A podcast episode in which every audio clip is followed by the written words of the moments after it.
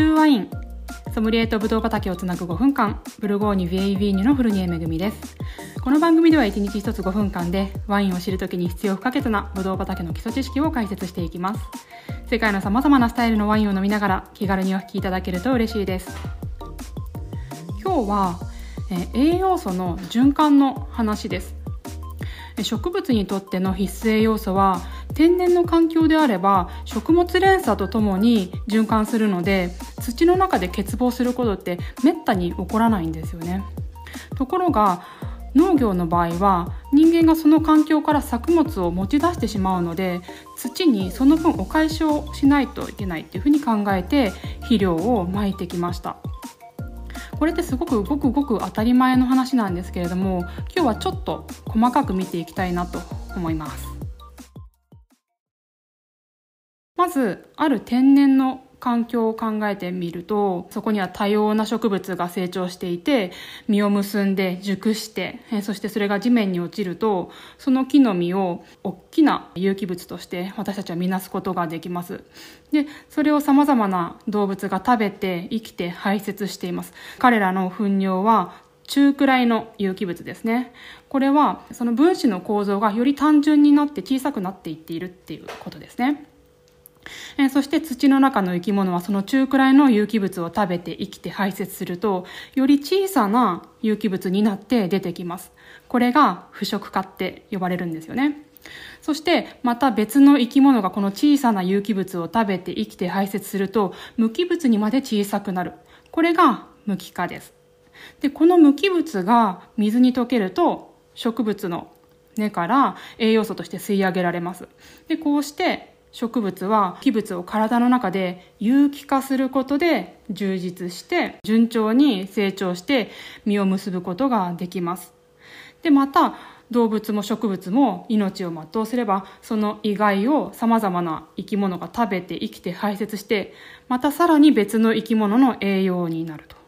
えー、なので腐食化と無機化と有機化のサイクルがぐるぐるぐるぐる回り続けているという状況ですね。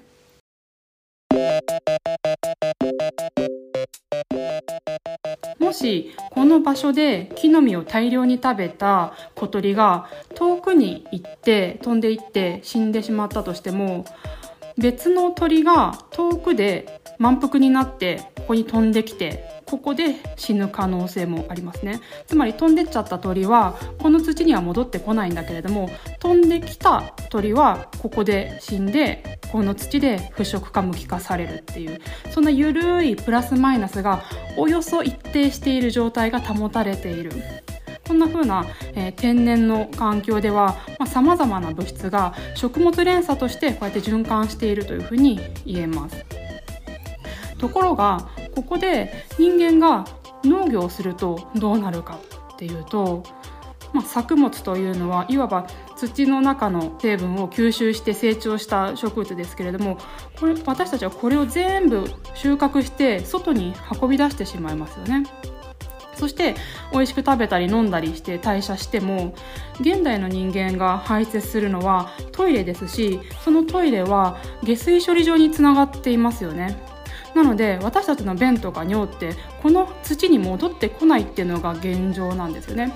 まあ、今下水汚泥から肥料を作る技術って取り組みが広がってきたりしていますけれども全然100%にはたどり着かないですよね。でさらに私たちは命を全うしてもお墓に埋葬されてしまうので、まあ、意外もこの土には戻ってこないってことですね。